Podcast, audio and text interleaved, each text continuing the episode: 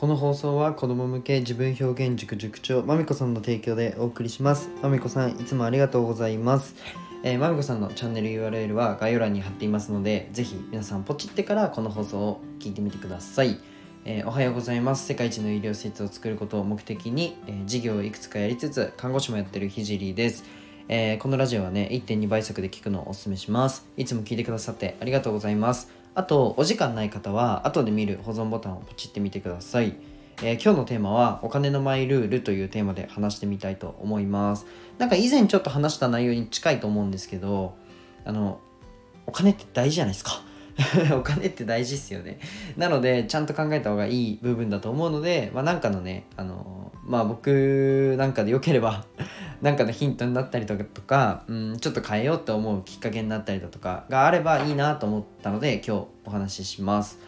えっとまあ、今日はねお金のマイルールというテーマでお金について少し話すんですけど、まあ、あくまで僕はこうやってるよってことなので投資しようぜとかそういう勧めではないです。なのであらかじめ、えー、よろしくお願いします。まず、えっと、僕はどこに自分のお金を使っていいのか明確なルールを決めてます。ダメなこといいことっていうふうに決めてるんですよ。で僕にとってダメなことを並べるとまず貯金がダメですね。貯金しちゃダメ。えっと、服に使うのもダメ、まあ、アクセサリーもダメ。物販以外の目的でブランド品買うのもダメ、えー、過去の話で盛り上がりそうな生産性のない飲み会もダメ。みたいな感じで決めてるんですよ、まあ、貯金はあの毎月2万までと決めてます。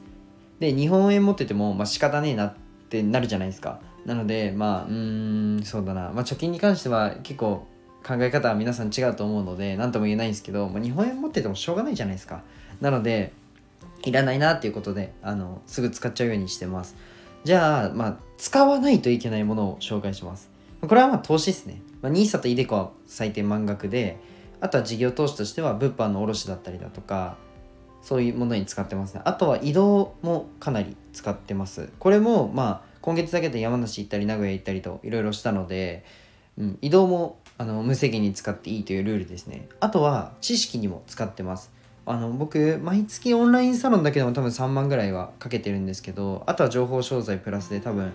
そうですね数万5万以上は多分かけてると思います。あの知識にね、まあ、情報商材も例えばインスタのアルゴリズムの把握を速攻するためにあの新しいのが出たら買いますし、自己投資は絶対にやった方がいいですまそれこそ看護学校に行くっていうのも自己投資ですよね。僕、看護学校も自分で払ってるので、まあ、自己投資の一つだと思います。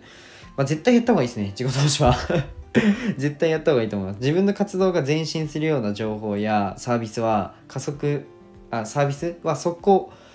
あのー、買うようにしてますね。もう自分の活動が加速するようなことには必ず使うように、買うようにしてます。あとは、ちょっとこれやってる人ほぼいないと思うんですけど、絵本買ってます。あの、移動先の、なんか例えば、えー、そうだな。じゃ名古屋行きましたとか、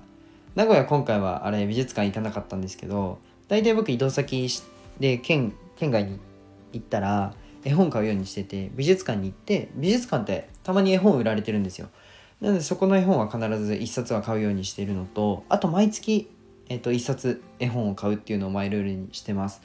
あのこれはねあのいなんだろうやった方がいいと思います。めちゃくちゃやったことある多分いないと思う。ほぼほぼでももうほぼ0%なんじゃないかな。いないと思うんですけどあの大人が絵本作ってるのって大人じゃないですか。読むの子供じゃないですか。大人がねめちゃくちゃ真面目に小さな子供に向けて作品を作ってるのがすっごいエモくてすごい勉強になります。あのもっと言語化しろよお前すごいとめちゃくちゃしか言えねえのかよって感じだと思うんですけどあのあんまり子供に触れる機会ないじゃないですか。実際ないですよね。あのお子さんがいると例外なんですけど。まああんまり子供に触れる機会がない人はマジで絵本買うのあのおすすめです。それかもう自分表現塾行くか自分表現塾のラジオを聞いてください。なので概要欄から飛んでください。あのそれぐらい子供目線に立ち振り返るっていうのは大切でそこにねお金を使えばあの振り返れるっていう機会があればね是非あの振り返った方がいいです。なんか忘れてる心あるじゃないですか。なんかあったんですよね。僕も今回あの名古屋で自分表現塾で子供に触れ合ってなんかあのちょっとしたことに例えばなんですけどボタンを一つつけるのでもめちゃめちゃ集中するんですよね。あと絵描く時も、まあ、もちろんめちゃくちゃ集中しますしなんか周りの声が全く入らないんですよ。それがすごくてめちゃくちゃ集中してるってことじゃないですか。なので僕たちも仕事だったりとか自分に必要なことってもっと集中すべき場面があると思うんですよ。これは自分もですし、まあ、聞いてくださってる方も言えるかもしれないんですけどボタン一つ止めるのに集中しますかね？やばくないですか？もう目もう目がガチなんですよ。それが僕はすごく美しく見えてあ自分も見習わないとなっていうふうに思いました。一つ一つにもう異常だってぐらい集中するって僕は大事だと思っててでも振り返ってみれば例えばこのラジオを撮ってる時もすごい集中してますし、うんと、絵描く時とかもすごい集中してて自分がなんか前進する時って必ずなんか異常なぐらい集中してるっていうのが僕はあったので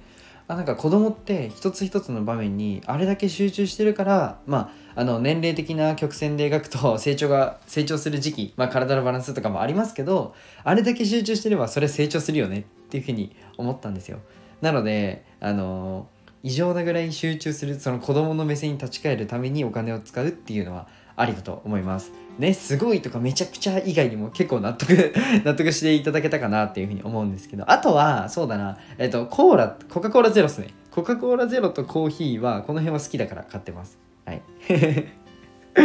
本当にお金使わないんですよ、僕。あ、うん、これはまあ、そうだな。あとね、スタイフで商品を売ってて、自分が生活で使うものか、面白そうなものは買うって決めてます。これはシンプルにスタイフを盛り上げたいからですね。それこそスタイフで本出してる方の本買ったりだとか、えーと、コーヒー買ったりだとかパンツ買ったりだとか いろいろしてるんですけどなんかおもろいじゃないですか。スタイフ盛り上げたくないですか？僕盛り上げたいんでなんかそんな風にお金使ってますね。こんな感じで割と細かくねルールを設定して設けてるとあのー、時間が経つにつれ変化が現れるんですよ。というのも自己投資せずもう貯金している人と別に否定してるわけじゃないですよ。貯金あの数字が積み上がる人が好きな人もいるので、はい、別に否定してるわけじゃないんですけどこと社会においての成長のスピードで言うと自己投資で貯金している人と毎月自己投資で勉強代にお金を使う人どっちが成長早いですか？でも圧倒的に違うんですよね。お金はねなくなる可能性があるんですけど知識は一生使えるのでなくならないじゃないですか。いやおじいちゃんだったら記憶がとか抜きでね。若年性アルツハイマーがとか抜きで。あのなくならじゃないじゃないですか。僕はなんかお金を失う恐怖よりも知識を失う恐怖の方が圧倒的に高いんですよ。例えば看護学校も自分のお金で行きましたがこれも自己投資ですよね。それもなんか全て貯金だ貯金だと言って高校生の時にねもし言ってて無駄な数字が積み上がるよりもお金を看護師の知識に変えたことで、まあ、母親がアナフィラキシーになって倒れても迅速に対応できるんですよ、まあ、できると。って考えると看護師の知識がない方が僕の人生軸では考えると怖いんですよ、うん、もし僕が今看護師の知識がなかったらなって思うと怖いんですよね、うん。まあ、多分ね聞いてる方の中にももしこの知識が今なかったら怖いなって思う方いると思うんですよ。その感覚がすごい僕は大切だと思ってて、まあ、だったら自己投資で勉強代やサービスの利用に、えー、利用代にねしちゃった方が全然いいよねっていうふうに僕は思います。まあ、今日はね、えー、とこの辺で終わりたいと思います。まあ、ちょっとお金に関して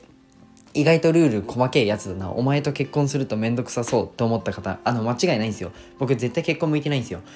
ということでね、あの、今日この辺で終わりたいと思います。最後に一つお知らせをさせてください。えっと、今ね、音声の無料の SNS コンサルをやってるので、音声 SNS どうやってやるのっていう方がね、ぜひ気になる方は、えっと、無料で学びたい方はね、ぜひご連絡ください。じゃあ今日この辺で終わりたいと思います。じゃあ、バイバイ。